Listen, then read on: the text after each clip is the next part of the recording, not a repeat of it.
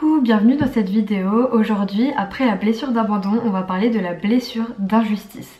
Alors je t'avoue que j'ai fait pas mal de recherches sur le sujet, mais j'arrive quand même à pas, vraiment à me faire une idée euh, profonde de ce que c'est dans le sens où j'ai l'impression qu'il y a des infos qui se contredisent. Donc ce que j'ai fait, c'est que j'ai noté l'essentiel, comme ça tu verras dans quoi tu te retrouves tout simplement et surtout si ça peut t'aider. Déjà pour commencer, euh, la blessure d'injustice, ça découlerait euh, ou ça s'ajouterait à une blessure de rejet la blessure de rejet, je t'en parlerai un peu, un peu mieux.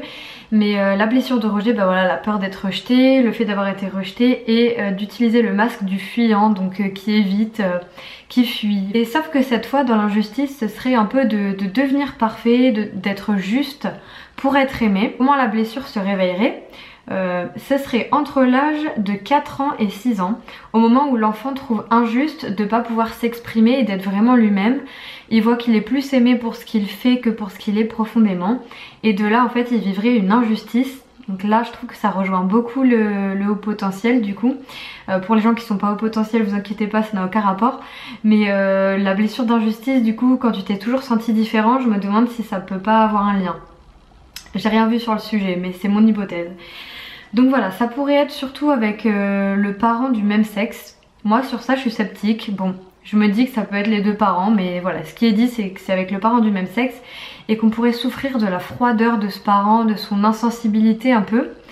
Et souvent ce parent-là pourrait avoir justement la blessure d'injustice. Ce qui dirait voilà, c'est que ce parent euh, a une incapacité à sentir et à s'exprimer donc tout, le côté émotionnel et voilà qui semble un peu insensible et un peu froid. Et la douleur proviendrait aussi euh, de l'autorité, des critiques qu'on peut avoir, enfin dont on peut être l'objet et euh, ouais vraiment de l'autorité. Ensuite la réaction face à l'injustice ça serait donc de mettre un masque comme d'habitude c'est ce qui est décrit dans les livres de Lise Bourbeau et ce masque là ce serait le masque du rigide. Alors pour la description physique moi j'aime pas trop la morphopsychologie pour être honnête, c'est vraiment pas un truc euh, qui me parle mais je vais vous en parler quand même.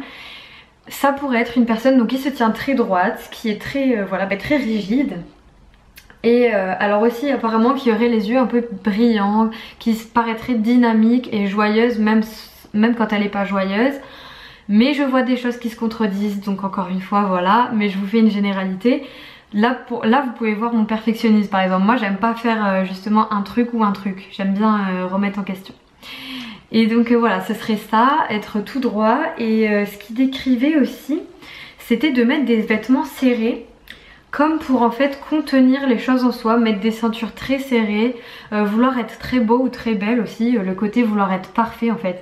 Et donc dans ce côté du masque rigide, ce serait en fait d'être voilà très sensible à l'intérieur mais de vraiment réprimer ses émotions pas les montrer aux autres, avoir un peu l'impression, euh, enfin les autres peuvent avoir l'impression qu'on est imperturbable, que rien ne nous atteint, que rien nous touche, ne plus être là. Et voilà, et ce masque qui permettrait de ne plus être victime des critiques ou de l'injustice du monde. Et alors ils disent aussi qu'on serait plus porté à croiser les bras et euh, du coup à bloquer la région du plexus solaire qui est reliée aux émotions pourquoi pas.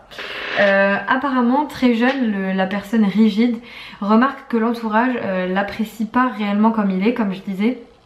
Et, du coup, il va vouloir devenir le plus parfait possible, le plus performant possible. Et voilà, en fait, c'est un peu tout faire pour être parfait, pour être aimé.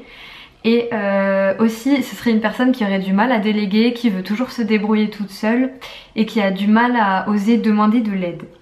Donc il dira, c'est une personne qui dira toujours que tout va bien, qui semble un peu trop optimiste en surface, même s'il a des difficultés. Pour le coup, ça me fait penser à des personnes que je connais.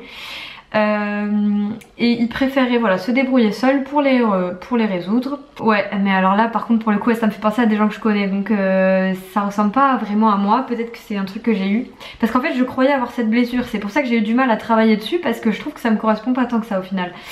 mais donc ce qui est dit c'est que cette personne-là, euh, même quand elle est déçue, ennuyée, triste, on va avoir un peu l'impression que voilà, il n'y a pas de problème en fait. Comme si elle cachait ce qu'elle euh, ressentait. Alors ça, là où là, moi je me reconnais plus, c'est euh, quand le rigide est convaincu d'avoir raison face à l'autorité, il se justifiera jusqu'à avoir raison. il craint l'autorité car étant jeune, il a dû s'y soumettre. Quand les autres doutent de lui, le commandent, le grondent, alors qu'il sait avoir été honnête et juste. Voilà, c'est ça, ça va l'insupporter en fait, l'injustice, c'est ce qui est décrit. Et il vit cela comme un, ouais, comme un traumatisme. Et pour se défendre dans ses explications il va souvent dire euh, jamais, toujours, très, donc euh, apparemment ce serait une personne un peu dans les extrêmes et qui a un point de vue très figé. Ça c'est un truc qu'on m'a déjà reproché, mais le reste je suis je suis pas trop d'accord. C'est donc voilà, moi je trouve que c'est à nuancer ou peut-être que on peut l'être à un certain stade, peut-être avoir la blessure très éveillée et justement le fait d'avoir été plus souple, de vouloir moins faire parfait, je pense que c'est ce qui pourrait réduire la blessure. C'est ce que je, ce que je vois qui me vient. Donc voilà, euh, capacité à s'imposer des tâches, à se contrôler, à vouloir faire parfait. Ça peut être des, grands bosseurs, des grands bosseurs euh, voilà, qui apparemment qui seraient plus sujets à faire des burn-out. Il recherche tellement la perfection qu'il ne cherche jamais à s'arrêter, s'amuser ou se reposer. Il se croit toujours obligé d'être dans l'action et ainsi il fait son devoir. Comme il y a toujours quelque chose à faire dans le quotidien, le rigide se permet rarement le luxe de se détendre sans se sentir coupable. C'est quelque chose que j'ai pu observer aussi. Et en fait là ce qui me vient c'est que je me dis mais est-ce qu'on n'aurait pas tous une énorme blessure d'injustice dans le sens où en fait on est dans une société de la performance et justement un peu de vouloir être parfait. Enfin moi c'est un peu l'impression que j'ai. Ça me fait penser à ça et c'est pour ça que j'ai un peu du mal avec ce truc. Euh, son corps est toujours alerte et tendu même au repos. Il a des difficultés à reconnaître ses limites en ne prenant pas le temps de s'écouter. Il en fait trop et s'arrête seulement quand il craque physiquement ou nerveusement pour le coup ça me, ça me parle et je pense que ça parlera à pas mal d'auto-entrepreneurs qui sont perfectionnistes mais qui ont peut-être cette blessure et qui, euh, qui justement vont énormément travailler et avoir du mal un peu à s'arrêter.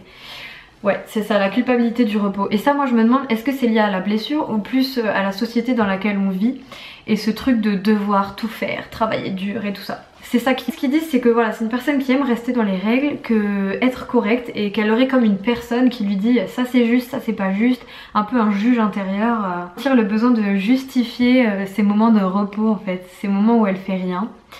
C'est ce qu'ils disent. Et en amour, apparemment, ce serait le mécanisme de rigide et de contrôle qui prendrait la place et elle aurait du mal, cette personne, à démontrer ses sentiments, se laisser aller, même au plaisir, et plus donner que recevoir. Ce qui est conseillé pour cette, blessure, ce serait de se donner le droit en fait d'être vulnérable, d'être sensible et, euh, de se dire bah d'être un peu plus spontané en fait de, se dire ok euh, bah, il y a une phrase qui est sortie en coaching ce matin qui m'a beaucoup euh, que j'ai trouvé super c'est si je fais de mon mieux, ce sera déjà bien. J'ai trouvé cette phrase géniale, je l'ai fait remarquer à la personne euh, et, c'est un peu ça. C'est vraiment l'idée d'injustice, de pas supporter l'injustice et de vouloir être parfait, c'est surtout ça qu'il y a à retenir.